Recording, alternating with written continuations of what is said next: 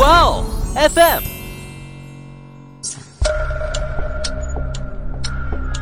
事件众说纷纭，案情扑朔迷离。思彤邀你一起走入案件现场，在娓娓道来中，用身临其境之感还原案件真相。所有受害者车内的座椅都被拉到了最前面，每位受害者都有一部分身体处于裸露状态。根据前面目击者所说，两个人是一起去清理手上的那个血迹的。许多女权主义者站出来力挺艾琳，认为艾琳是受到男权社会的毒害，才走上了这条不归路。就艾琳的遭遇，在我看来，不应该只找男权社会的问题，这应该是整个社会层还有艾琳家庭的问题。大家好，欢迎收听爱因斯坦，我是思彤，我是某某。今天我们要讲的这个案子呢，其实是在某个中午，我和某某吃午饭时闲聊的时候就才定下来的。我觉得我们当时算是一种对整个节目的敷衍式复盘，然后我们就发现呢，好多期的案件都讲的是男性连环杀手。我们就意识到，哎，要不然就聊聊女性连环杀手吧？怎么感觉我们的选题有点随意呢？但是我们讲案件是认真的哦。所以呢，今天我和某某就跟大家来聊聊美国第一连环女杀手。说到连环女杀手，不知道大家有没有发现啊？相比男性，在女性里很少出现连环杀手的。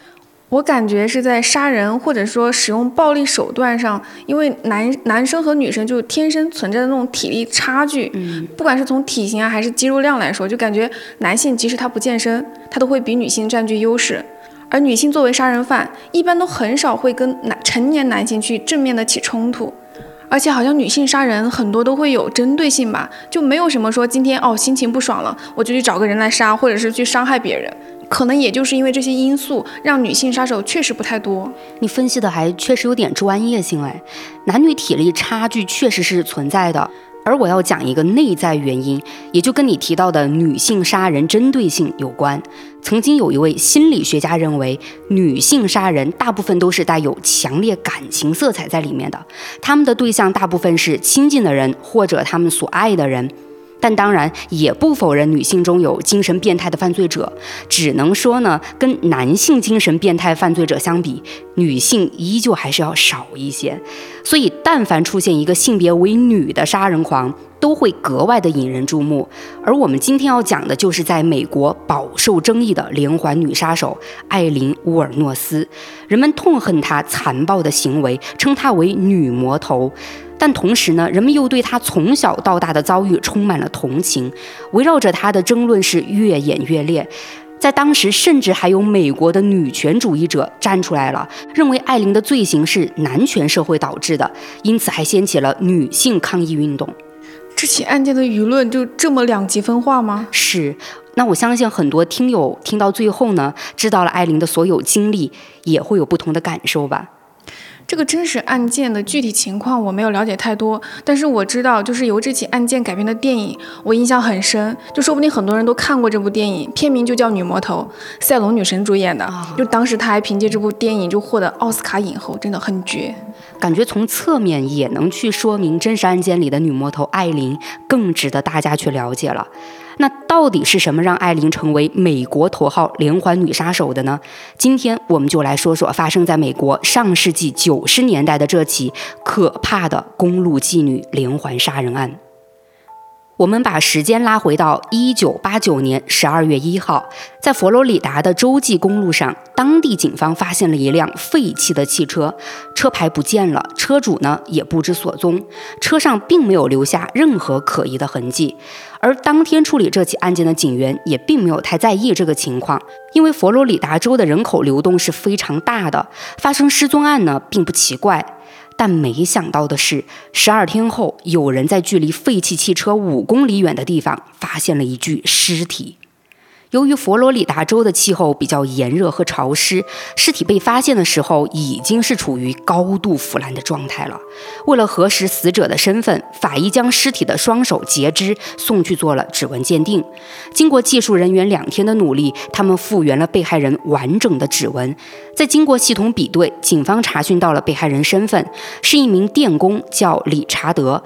随后，经过法医尸检呢，也明确了理查德的死因是被枪所杀。根据伤口判定，那是一把零点二二口径的手枪。警方也因为这具尸体的原因，重新又调查了那辆废弃的汽车，也确认了车主身份就是理查德。而车上理查德原本应该有的一些财物，比如说钱包啊，还有一些值钱的物品，都消失不见了。综合这些线索呢，警方就推测这是一起抢劫杀人案。但由于线索很少，警方在一开始并没调查出什么来。而在之后的三个月里，佛罗里达州的高速公路上接连发生了四起枪杀事件，死者还都是中年白人男性，并且最后一名死者还竟然是一位退休的警察局长。前警察局长的死亡让警方更加重视这起案件了，但这也只是他们重视案件的原因之一。更多的呢是警方发现这五起案件十分的相似，所有的死者都是在高速公路上遇害的，而且全是被零点二二口径的手枪枪杀，这就很明显了。显然这就是出自同一凶手的连环杀人案。警方成立了专案组来调查这些案件，他们为每个受害者建立了时间线，并记录了每位受害者的被杀时间和现场发现的证据。很快呢，警方就发现了异常。首先，所有受害者车内的座椅都被拉到了最前面；其次，每位受害者都有一部分身体处于裸露状态，或者呢是车内有被丢弃的避孕套。结合这两点，警方怀疑凶手是特殊工作者，也就是妓女。他们还推测，凶手应该是在高速公路上拉客，在与受害人谈好生意并进入车后，持枪将他们杀害了。而且，警方还发现，这个凶手呢，每次作案后都是非常小心的。他虽然拿走了受害人的物品，但却会在离开之前把车上的痕迹全部抹掉，并且还会将车牌摘下取走。拿走车牌，应该是想延缓警方调查出被害人身份的时间吧，也就是拖延时间。而带走受害人物品，这很明显是缺钱，把车上的痕迹抹掉，更不用说了，就是怕暴露自己的身份嘛，就很明显，凶手的反侦查能力特别强。你分析的很到位，也就是凶手有如此强的反侦查能力啊，确实让警方一时半会儿一点头绪都没有。眼看警方是陷入了僵局，他们就决定换个方向展开调查。警方开始查看最近几个月的失踪案件和未侦破的案件，也就是想着是否能从这些案件里找到一些什么相关线索。很快呢，他们在卷宗里查到了一桩失踪案。这起失踪案立刻吸引了警方的注意。失踪的呢是一个叫彼得的传教士。警方发现他失踪后遗留下的汽车距离其他几位受害者的位置并不远。警方因此推测，彼得极有可能也是连环杀人案中的一位受害者。不过，彼得的汽车被找到的时候已经严重撞毁了。警方一开始从这辆车上确实没有发现什么有价值的线索，但就在大家想要放弃的时候，却有了重大发现。他们在车内的把手处偏隐蔽的位置呀，发现了一个极其难辨认的血掌印。所以还得说，警方是明察秋毫。当时离案发已经过去很长时间了，这枚血掌印呢氧化是很严重的。警方就找来了权威的技术部门对掌印进行采样。好在功夫不负有心人，最终成功采集到了掌纹的清晰轮廓。更令警方惊喜的是，在彼得的车被撞坏的那天，还有位目击者看到了嫌疑人，说是有两名女性在他家的水管下冲洗血迹。两名女性，不是说这个案件的女魔头就一个吗？这我先不跟你透露啊，你听我讲到后面就知道了。当时目击者看到两名女性在冲洗血迹，本来呢想上前询问情况的，结果他还没来得及走过去，这两名女性就已经离开了。但目击者有看到她们的长相，说她们一个是长发，一个是短发，当然还有其他细节的描述，这里我就用头发长度来进行一个人物区分。接下来呢，警方就根据目击者的描述绘制出了模拟画像。可就在警方做这些工作的时候，新的受害人又出现了。那是一九九零年十一月十八号，卡车司机安东尼奥被发现死在了自己的车里。他同样是被一把零点二二口径的手枪射杀。这次凶手依旧没在现场留下任何痕迹。这接二连三的枪杀案不得不让警方赶紧在各大媒体上公布了两名嫌疑人的模拟画像。虽然这种做法呢可能会让犯罪嫌疑人看到之后啊就立即外逃，但警方此时也不得不做打草惊蛇的事情，毕竟曝光凶手也能让他收敛一些。这就像是警察抓捕罪犯时要鸣警笛一样。我之前是有看到过这种讨论的，就很多人觉得出警就是要抓犯人，你警笛响那么大声，不就是在告诉罪犯警察来了吗？那罪犯大老远听到动静，那肯定就会有充足的时间去逃跑。但同时还有另一种说法，就是说警笛声是用来震慑罪犯的，就犯人知道警方已经出动了，他们就会在第一时间放弃作案，这样也是在侧面的增加受害者的生存概率。对，而案件当中，警方将画像公布，除了震慑的作用之外呢，还希望民众能看了画像之后，为他们提供符合外貌特征的嫌疑人。幸运的是啊，在电视台发布嫌疑人画像的几个小时之后，警方就接到了许多举报电话，得到的线索也是很多的。其中就有一位市民提供了一个很关键的线索，他告诉警方呢，画像上其中一名长发女子和他前几天晚上搭载过的一个女人很相像。那天晚上呢，这位市民独自开车回家，途中遇到了一个想搭便车的女人。考虑到女人这么晚了，在外面就不太安全嘛，于是呢，这个市民就决定捎这个女人一程。这个女人上车之后，就没过多久，就问了他一个问题，说：“我看起来像特殊工作者吗？”市民回答女人说：“你一点都不像，并表示自己也不想要什么特殊服务，只是单纯的就让女人搭个便车而已。”那警方就对这条信息很重视了，他们认为这个长发女子很有可能就是嫌疑人之一。而这位市民之所以能平安无事呢，也许正是因为他的善良和正直，才让他躲过了一劫。很快，警方又陆续收到了多条线索，而这些线索都指向了住在大通地区的两个女人莫尔和格林。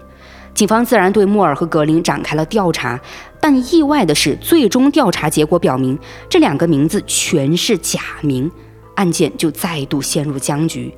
可就在这个时候，一个典当行的老板向警方提供了一条峰回路转的线索，那就是曾经有位女士在她的店铺里典当了第一位受害者理查德的物品，是一架照相机。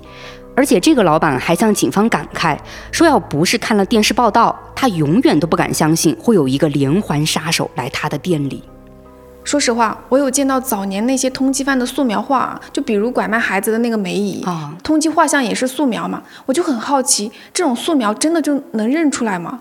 素描画肯定只是作为参考嘛，也就是让市民知道嫌疑人大概的一个那种体貌特征是什么。假如真的能有市民提供有相似特征的人，那也总比警方一直没有线索强。嗯，但当然也不是长得像我就判定那个人是嫌疑人啊。主要还是看警方深入调查之后能否获取到跟案件有关联的证据。那在典当行老板这个地方，他不仅是看到了跟素描画上相似的人，还真的拿出了证据。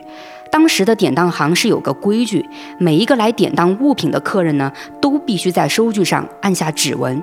所以嫌疑人即便留下假的姓名，但留下的指纹无论如何都没办法造假。所以警方拿到典当行的收据之后，立刻将上面的指纹同指纹库中的留档指纹进行了比对。虽然当时的指纹辨识系统还没有完全覆盖全部居民，但警方依旧很快确定出了这位典当物品女人的身份，她就是本起案件的凶手艾琳·乌尔诺斯。这个地方说来也很巧，因为之前我就提到了说指纹是没有完全覆盖居民的，但艾琳曾经是因非法持有武器被捕过，所以她在警局早就录入过指纹了，也就因为这样，她才能被迅速锁定。当时警方确定凶手是艾琳之后呢，第一时间是对艾琳展开了详细调查。他们发现艾琳的人际关系是非常复杂的，她不仅时常在酒吧、台球馆这些地方出没，而且还和酒鬼、毒贩以及妓女天天混在一起。为了能及时抓捕艾琳，警方采取行动了。他们安排了一位便衣探员伪装成一个混混接近艾琳。便衣探员先去艾琳常去的酒吧打听她的消息，没过多久就从酒保口中得知，艾琳和他的女友泰瑞亚以前经常来这里喝酒，但已经有些日子没见了。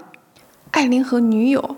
这么说，之前你提到的在水管下洗手的两名女性，另一个就是艾琳的女朋友了。没错，那警方得知这个消息之后呢，也就立刻对泰瑞亚展开了调查。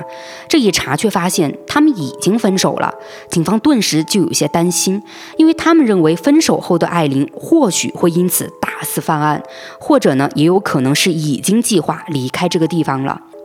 但好在啊，幸运女神站在了警方这边。一周后，便衣探员再次来到这家酒吧，他一眼就认出了人群中的艾琳。便衣探员一边通知其他警员，一边装作搭讪男去跟艾琳聊天，并向艾琳发出邀请，说他们可以去酒店继续快乐一下，还暗示呢会给艾琳一些药物。艾琳一听便衣探员这么说，毫不犹豫的就跟着他离开了。而当艾琳刚一出酒吧，就被埋伏在外的警方逮捕了。可是这时的警方依旧没有足够的证据能证明艾琳与公路上的连环杀人案有关，所以他们一开始只能以非法持有枪支罪暂时拘留他。当下警方需要做的呢，是尽快找到给艾琳定罪的证据，否则拘留时间一到，他们必须放艾琳离开。但好在呀，警方之前在传教士失踪案里发现过一个血掌印，他们就立刻采集了艾琳的掌纹与这个血掌印进行比对，得到的结果是两者完全一致，这也就表明警方对艾琳的怀疑没有错，凶手就是他。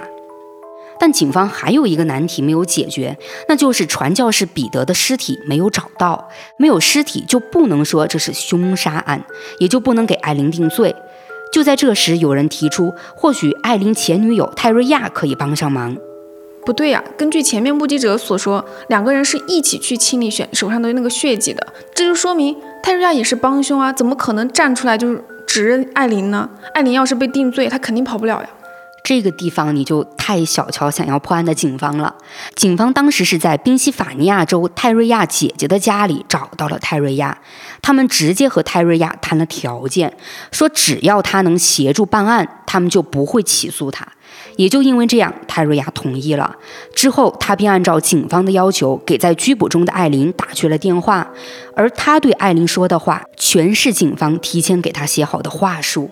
而另一边的艾琳在接到泰瑞亚的电话时，显得是非常开心的，因为她依旧爱着泰瑞亚，完全不知道两个人的对话已经处于警方的监听中。也就在泰瑞亚一步步的引导下，艾琳承认了自己的犯罪事实，而这通电话也被记录了下来。这里面的内容完全足以对艾琳定罪，但警方还是需要艾琳的供词，才能以一级谋杀罪向她提起公诉。这个时候呢，警方也就明白了泰瑞亚就是艾琳招供的关键，于是他们想要再找寻突破口。但另一边，艾琳的辩护律师则开始极力说服艾琳行使沉默权，让她不要再做任何供述。然而，在艾琳被捕的八天后，警方是直接瞄准了艾琳的软肋，问她泰瑞亚是否也参与过谋杀。艾琳一听到泰瑞亚的名字，就表现得非常激动，而她为了避免泰瑞亚被起诉，将自己所做的一切都说了出来。这里还真的能感觉到，艾琳确实对泰瑞亚非常在意的，她都不在乎自己将要面临什么了，只是一心想要保护自己的爱人。就哪怕你看他们分手了，但依旧爱着泰瑞亚的艾琳，仍然不希望自己爱的人被牵扯进来。那辩护律师看到这种情况也知道了呀，他根本就无力回天了嘛。那看着艾琳供述的越来越多，辩护律师也就明白这个女人的下场一定会很悲惨。这得是多爱呀，才会用自己的命去保护爱人。说到这个地方，我不得不提一句，艾琳对泰瑞亚的感情呢，不能简单用爱情或者说是那种。恋爱脑来概括吧，更多的是艾琳对爱炽热的渴望。她是将全部的真诚和爱意投注在了泰瑞亚的身上。可以说，艾琳在这个世界上唯一爱的人只有泰瑞亚。之所以有这种情感寄托呢，跟艾琳从小的成长经历有很大关系。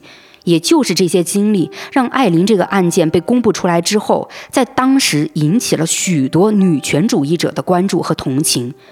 这么说吧，艾琳的童年不能用悲惨来形容，更贴切的呢，应该是破碎。这里我就要来讲一讲艾琳的经历了。时间就让我们回溯到一九五六年二月二十九号，艾琳出生在密歇根州罗切斯特市的一个单亲家庭里。艾琳的母亲叫戴安，在戴安十五岁的时候，她就和自己的男友里奥私奔了。而里奥此时也不过十六岁，是个小混混，两个人都还是没长大的孩子呢，自己都不能照顾自己，但却在一年之后，他们就有了第一个孩子，也就是艾琳的哥哥凯斯。很多人都觉得，一个男人有了家庭，有了孩子，就应该收心了，要为这个家庭考虑嘛。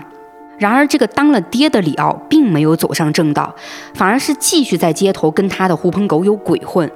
后来他混不下去了，干脆就屁股一拍，丢下戴安和儿子参军去了。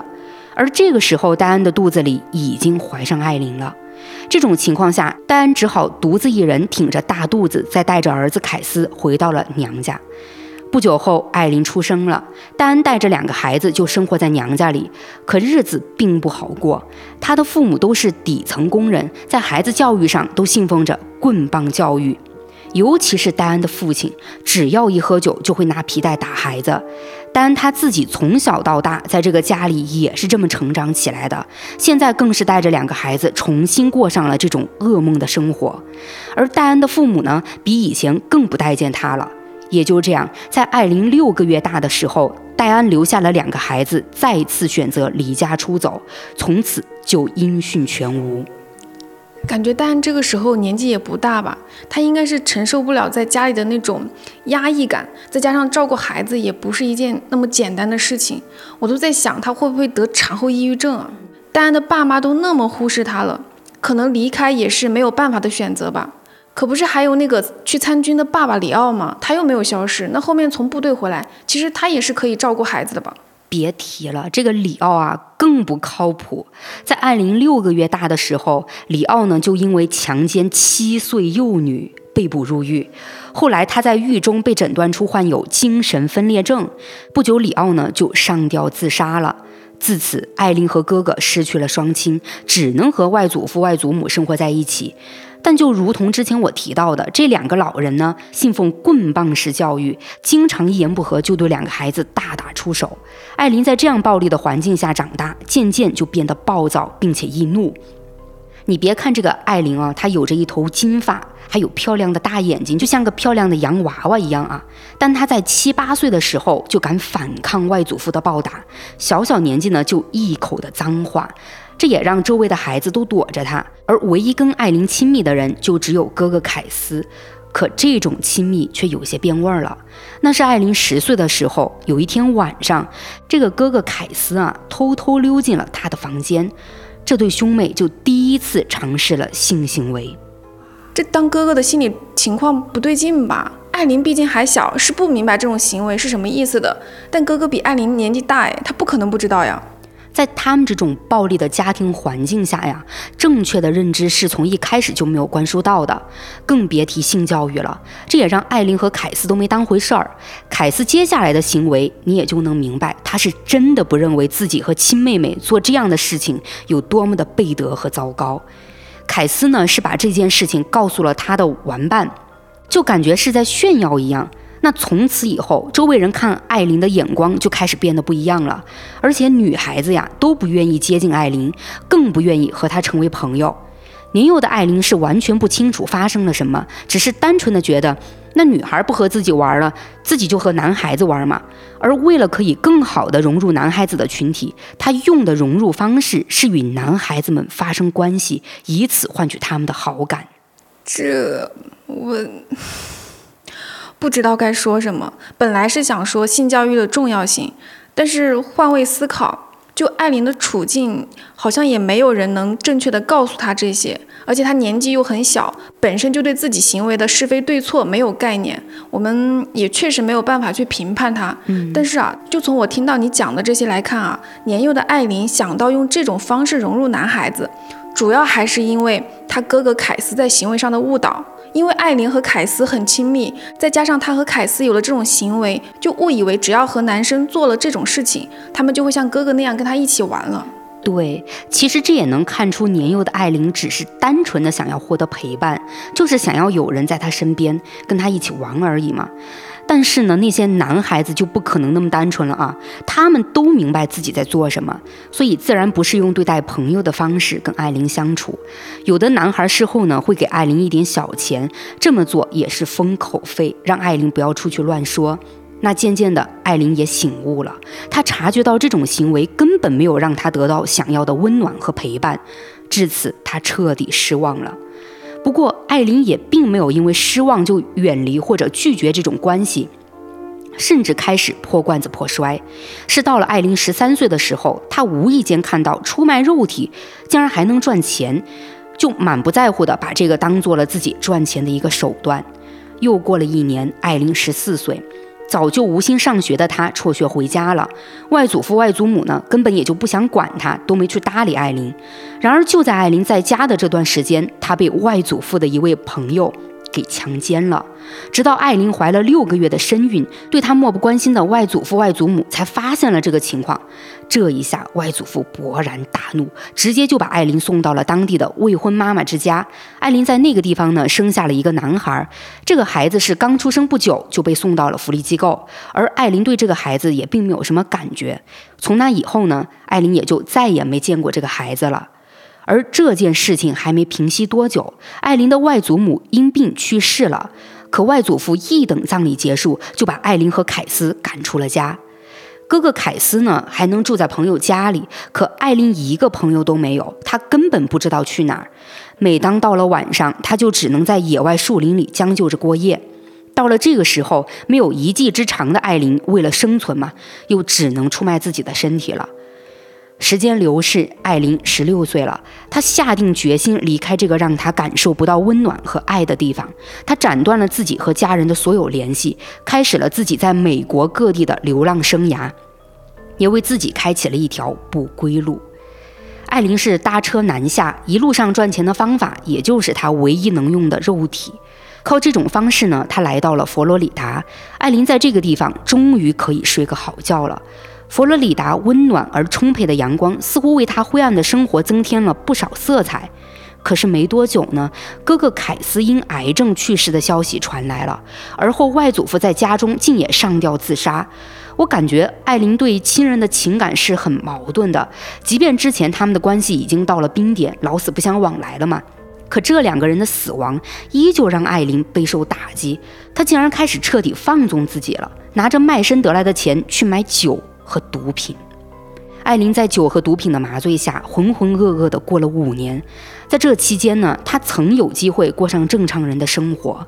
那是一九七六年的时候，艾琳认识了一个对她十分宠爱的俱乐部老板，是六十九岁的路易斯。路易斯是有点小钱的，而且还真心喜欢艾琳。他并不介意艾琳的过去，愿意为她花钱，甚至呢也愿意和艾琳结婚。但是这场婚姻仅仅维持了九周，因为艾琳控制不住暴躁的脾气，动不动就对路易斯拳打脚踢。你想，路易斯都六十九岁了，那一把年纪的他哪里承受得住这种暴打嘛？只好申请离婚。离婚后的艾琳又回到了以前的生活，卖身、酗酒、吸毒。那在这样的糟糕状态下，艾琳彻底放弃了自己。二十二岁的时候，他看不到自己的人生能有什么转变，绝望之下就买了把枪，想要开枪自杀。结果他没能死成，是被一个好心的路人送进医院给抢救过来了。自杀未遂的艾琳只能继续回到过去的生活，只是这一次他手里有枪了，内心的邪恶欲望就膨胀起来。艾琳决定干一票大的。一九八一年，艾琳手持这把零点二二口径的手枪，抢劫了一家便利店。随后，他拿着抢到手的四十美元一路狂奔，但是没跑多远呢，就被警察抓住了。艾琳就因为持枪抢劫被判三年监禁。这里也就是我们前面提到的与典当行收据上的指纹进行比对时能查到他的原因。到了监狱里，艾琳本来想浑浑噩噩的混日子，结果呢，却遇到了一名狱友对她表白。狱友不求回报的关心和爱意，让艾琳第一次感受到了温暖和关爱，这是在她之前的人生里从来没有体会过的。所以艾琳就想，或许我应该找一个女朋友。这里面应该也有对男性的失望吧？未曾谋面的父亲、分道扬镳的哥哥，还有不负责任的外祖父，以及那些只想占他便宜的男孩们，就哪怕她后来成了妓女，男人对她也是索取，是没有爱的。可以这么说吧，而艾琳在狱中的时间是一晃而过了。到了一九八三年，她出狱了。这一年，艾琳二十七岁。走出监狱大门的时候，阳光刺得艾琳睁不开眼睛。她也猛然发现，离开监狱之后，好不容易得到的温情，在监狱外的世界里什么都不是。此时的自己没有工作，没有学历，没有家人，也没有朋友，有的只是一副皮囊而已。而现在还多了一个前科记录，艾琳不知道有谁能愿意和她一起度过。她这样的想法让她认定自己无法改变自己的人生，所以接下来的几年里，艾琳继续违法犯罪。她因为伪造支票、盗窃等罪名多次入狱。直到一九八六年，在佛罗里达南部的一家酒吧，已经三十岁的艾琳遇到了泰瑞亚。那个时候，泰瑞亚二十四岁，刚刚和家里闹翻跑了出来。而艾琳呢，也许就是对男性失望嘛。她在与泰瑞亚的相处中，渐渐的就产生了爱情，两个人很快就交往了。泰瑞亚给了艾琳足够的尊重和包容，这让艾琳感到无比的安心。他们四处流浪，艾琳甚至把泰瑞亚视为自己的妻子，并且觉得自己终于拥有了一个可以给自己温暖的人，自己终于体会到世间最普通、最温暖的爱情。她终于觉得自己有了一个家。爱情不分性别，就像艾琳这种经历了那么多的事情还敢去爱，我觉得她已经很勇敢了。从之前艾琳经历的来看呢，她就感觉是只想要一个陪伴，而泰瑞亚的出现确实啊是给到了艾琳从小到大渴求的一切。不过他们还是需要考虑到现实问题，爱情再浓烈呢，那也是满足精神嘛，物质层面才是生存的根本。但泰瑞亚和艾琳一样，没有钱，也没有谋生技能，如何赚钱维持生计，成了他们要考虑的重点。可艾琳呢，没那么多担心，她心甘情愿地养着泰瑞亚。艾琳再次重操旧业，靠接客养家，赚了钱呢，她就带着泰瑞亚一起花天酒地。头几年，艾琳年轻漂亮，收入还不错，她就带着泰瑞亚四处流浪，有钱就纵情享乐，没钱就露宿街头。生活虽然说不稳定，但是艾琳觉得这是她人生中最快乐的时光。艾琳从来没有想过未来。但很可惜啊，好景不长。一九八九年，艾琳的收入越来越少，这也让艾琳变得越来越暴躁。她会因为一点小事就和泰瑞亚大动肝火，事后呢又后悔的恳求泰瑞亚原谅。但现实永远无法改变，艾琳赚的钱连她自己都养不活了。也就因为这样，泰瑞亚开始在汽车旅馆当杂工，但是这样的收入依旧是少得可怜的。于是泰瑞亚想到了离开，他想回家，他想结束这种居无定所的生活。而这个时候，艾琳慌了，她知道自己不能没有泰瑞亚。艾琳甚至认为，如果泰瑞亚离开自己，她便会再次回到暗无天日的生活中。这里真的很明显啊，艾琳和泰瑞亚的爱情里，艾琳才是全身心付出的那个人，是彻底沦陷进去了。这没办法吧？艾琳她没有亲人，没有朋友，什么都没有。好不容易有了泰瑞亚，那那就是她存在于这个世界上的意义。所以艾琳才会倾尽所有的付出。可泰瑞亚就不是了，她有选择，外面混不下去了，吃不了苦了，她还有亲人在家里等着她回去。所以他们这段感情一开始就是不对等的。也还真是这样啊！可是，在这个艾琳心里呢，就没有去考虑这些，就不像我们现在可能想的有点多啊。嗯，他在得知泰瑞亚要离开的时候，只想要用尽一切办法去留住泰瑞亚。那留住爱人的方式，就只能从物质层面下手了吗？所以艾琳就需要钱。他是想过去找一份正经工作的，但是艾琳什么都不会，去应聘也是处处碰壁。最后，艾琳想到了他的那把枪，她决定铤而走险。再次持枪抢劫，但是我觉得可能艾琳在做这个决定的时候有过犹豫吧，因为如果他持枪抢劫，就代表着有被捕入狱的风险。那个时候依旧还是会跟泰瑞亚分离啊。可艾琳又决定这么做，也说明她存在侥幸心理，并且想的就是活在当下。你想啊，如果艾琳不解决经济问题，泰瑞亚是立刻就会离自己而去的。如果抢劫得到了钱，假如自己小心一点，不被警方抓住，那就可以继续跟泰瑞亚在一起。那这一次持枪抢劫，艾琳准备抢劫她的那些客人，而且艾琳专门挑年纪大的男人下手，因为她知道这些人现金多，还更容易对付。于是，在一九八九年十一月的一个傍晚，艾琳找到了自己的第一个目标，也就是整个连环杀人案的第一名受害人——五十一岁的电工理查德。艾琳坐上了理查德的车，谈妥了交易，理查德花三十美元购买艾琳的服务。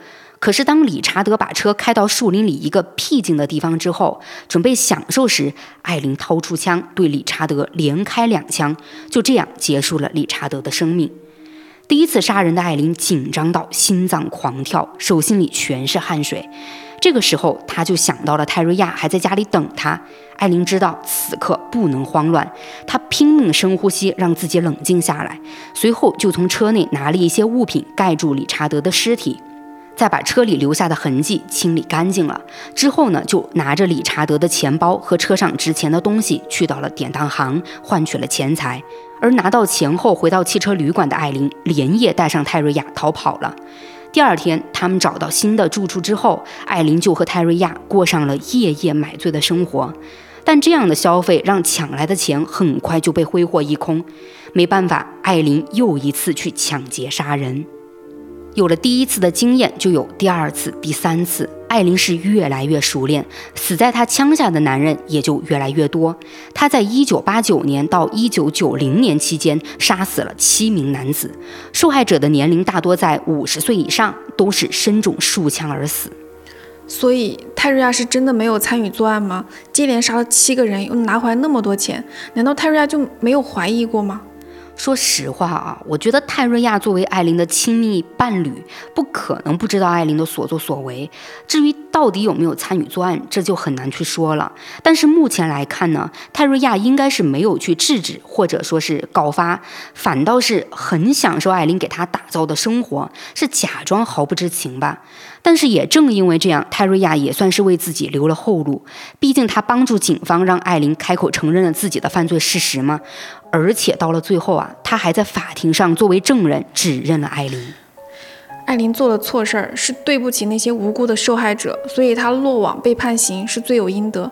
但是这个泰瑞亚，我可能有点个人情绪了啊。就艾琳对泰瑞亚明明就是付出了一切，换来的却只有背叛。这里就让我更能体会到电影里面艾琳看向泰瑞亚的那个眼神，就是在庭审被指认的时候那个眼神，真的我没有办法用语言来形容。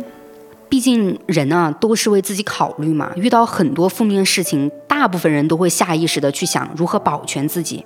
泰瑞亚也许啊也是这样的想法，可我感觉从他跟艾琳在一起的时候，他可能就是把艾琳当做工具人居多吧。毕竟那个时候，泰瑞亚跟家里闹掰了，也是无依无靠的。正好是出现了艾琳，而且接触下来呢，泰瑞亚就明白艾琳有多么的离不开自己，所以也就理所当然的耗在艾琳身边，尽情享受艾琳给他提供的一切。但艾琳到最后没办法维持泰瑞亚想要的生活了，那泰瑞亚自然就选择一刀两断了。这么说来，艾琳在被抓捕前，就泰瑞亚和他分手，应该也是为了钱吧？其实想想也是。就不是每一次杀人都能得到足够多的钱，就让他们挥霍的钱。就对于已经心生放弃的泰瑞亚来说，其实只需要一次的失败，就足以让他抛弃艾琳，就回到原来的那个世界。是的，你就能知道这个泰瑞亚其实也是非常物质的一个人。所以，即便是艾琳做了这么多啊，依旧是没能留住泰瑞亚的，并且最后将艾琳送上断头台的，不是查案的警方，正是泰瑞亚。我说一个小插曲，在审理这个案件时呢，检察官都承认过，说是警方在连环杀人案的好几个案发现场获得的证据其实是非常少的。即便他们抓捕了艾琳，作为凶器的手枪依旧是没有找到。换句话说呢，如果艾琳不招供，这个案子基本就定不了。但是大家也都知道了，警方正是利用泰瑞亚得到了艾琳的供词，也就这样获取了完整的证据链。所以，警方靠艾琳的供词，在艾琳租用的储物柜中发现了很多受害者的物品，这就足以说明艾琳和这些受害人有直接关系。接着呢，他们在一条小湖里打捞起了那把手枪，并且警方在装手枪的袋子中还找到了一副手铐和一把折叠刀。有了这些证据，艾琳的连环杀人案很快开庭了。当时，艾琳在面对第一个受害者理查德的案子时，是改口说自己杀人纯属正当防卫，因为当时他决定不做理查德的生意了，但理查德却强行要和他发生关系。甚至还用一根铁丝把艾琳的脖子绑在方向盘上。艾琳说，铁丝都把她的脖子勒出血了。当时她认为自己生命受到了威胁，所以才开枪打死了理查德。但警方却不同意她的说法，因为当时理查德的车内并没有发现血迹，也没有任何痕迹表明艾琳曾被绑在方向盘上。艾琳的说辞完全站不住脚。就在双方各执一词的时候，配合警方办案而没有被起诉的泰瑞亚就成了检方的重要证人。泰瑞亚在法庭上表示，艾琳曾亲口对他说过，他开枪杀了一个男人，而泰瑞亚和艾琳之前的通话记录也是证明了这一点的。这些呢，就成为了检方起诉艾琳的重要证据。嗯，那这里也能证明泰瑞亚跟艾琳在一起的时候是完全知道艾琳在干什么的呀，所以。我还是对泰瑞亚是否参与作案持怀疑态度。就，毕竟泰瑞亚被目击者看到的时候，也是在清洗自己身上的血迹，所以我觉得泰瑞亚没那么简单。我估计啊，很多听友和你都应该有相同的感受了。但艾琳对这些案件的供述是从头到尾都没有提过泰瑞亚的。再加上警方本来也没有去对泰瑞亚展开调查，所以官方层面对泰瑞亚的嫌疑就是零。对于艾琳的判决，法官裁定艾琳杀死一个人就判处一次死刑，最终是判定艾琳六个死刑。其实艾琳是杀了七个人，之所以少判一个呢，是因为传教士彼得的遗体一直没有被找到。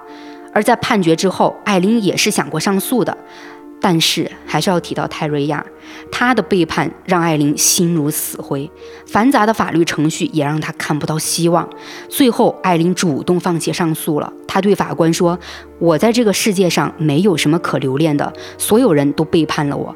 如果让我活下去，一有机会，我还会再次杀人。”那是到了二零零二年十月九号，四十六岁的艾琳被执行死刑，就此结束了她的一生。艾琳的尸体被火化之后呢，骨灰是被埋在了老家的一棵树下。感觉艾琳的人生就是一场悲剧，而这场悲剧甚至从她出生的时候就已经注定了。是。也能这么去看吧。艾琳的一生呢，充满着混乱、暴力、流浪。她从小就生活在这样的环境里，没有感受到爱和温暖。她一直在寻找自己内心所盼望的温暖。她以为这个泰瑞亚啊是自己最终的归宿，只要能让泰瑞亚永远留在身边，艾琳甘愿做任何事情。你看到最后，竟然都抢劫杀人了。但是一个从来没有看到过光的人，又怎么会用正确的方式去得到爱？又怎么会用正确的方式去留住爱呢？但是我还是要再说一个很现实的情况。其实艾琳从小的认知就有偏差，所以她本身对很多事情的看法或者做法就会有些反常规。对，而且回过头来，我们再来看看泰瑞亚哈，从官方给出的判决层面，如果不去想泰瑞亚是否参与作案，就单从他是和案件无关的人来说吧，其实。也还是能理解泰瑞亚的行为，就毕竟嘛，趋利避害是人的本能。就他在那种情况下，为了自保，就是也算是有自己的难处吧。对，我觉得确实应该要从多个角度去分析，对，因为他和艾琳都是各有各的不幸的。但我不得不还是想再去强调一下艾琳啊，她不仅仅是真的是有一个悲惨的人生，她本身自己的行为上呢也是过于极端了。即便是她想要留住泰瑞亚，那也不能用杀人获取钱财的方式吧？因为还是要考虑到这个世界上经历不幸的人也有很多呢，想要完成一些梦想、达到目标的人也是很多，但没见着说他们就用暴力手段或者极端行为去改变自己的生活或者达到自己的目的吧？我还想要五百万呢，这这这说的有点偏了。所以呢，对于这个女魔头艾琳，死刑也是她应得的判罚。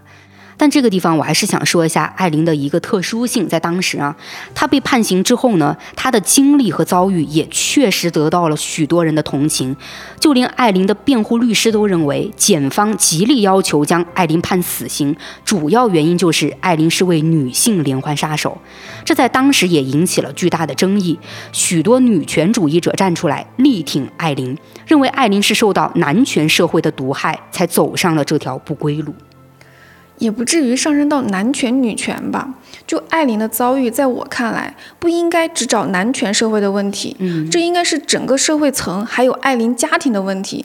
在艾琳的世界里，她不仅没有在男性身上得到关爱，其实女性身上也几乎没有。你看，幼年抛弃艾琳的母亲，还有看着艾琳被外祖父暴打，然后选择袖手旁观的外祖母，以及背叛她的泰瑞亚，特别是泰瑞亚，或许她才是让艾琳更加痛苦的人。所以我就觉得我们真的不好去评判这个艾琳，因为我们是无法切身感受到这种人生际遇下的生活到底是怎样的。换个角度想一下，假如这一切是发生在我们自己身上，又有多少人能够承受这些精神和肉体的折磨，坚强的去过上正常人的生活呢？感觉我们越聊越深奥了，是有一点。我来打破一下这种氛围，我还是想再 Q 一下由这起案件改编的电影《女魔头》。嗯，其实电影还原度还是很高的，剧情上对艾琳和泰瑞亚的感情也是进行了很细致的刻画。但悲剧始终是悲剧嘛。还记得当年看完电影后，我有看到一个印象很深的评论，那条评论是这么说的：当一切都无法回头，艾琳选择举起手枪，将子弹射向的并不是某一个人，而是这个世界。所以，很多看完电影的人也都能感受到，导演想要传递的更多是社会环境所造就的悲剧。嗯，另外还有一部对艾琳本人进行跟踪采访的纪录片，叫《一个连环杀手的生与死》。片子呢是零三年上映的，但导演为了拍摄这部片子，花了十二年的时间来跟踪和了解艾琳的案件，包括重访艾琳成长的地方，以及走访她家附近的邻居等等，就尝试用历史的脉络去追查艾琳演变成连环杀手的一个历程。就当你看完后，你也会发现啊，最震撼的不是公式化的盘问，而是女杀手艾琳静静坐在那里细细倾诉的温柔与激动。哇，你这么一说，我反而对这个纪录片很感兴趣。感觉关于这个案件，听艾琳自己讲，或许才更能懂她一点。对，我觉得感兴趣的听友也可以找来看看。那今天呢，我就和某某聊到这儿了，欢迎大家点击订阅、收藏呀，也欢迎大家多多评论互动哦。我们下期再见，拜拜，拜拜。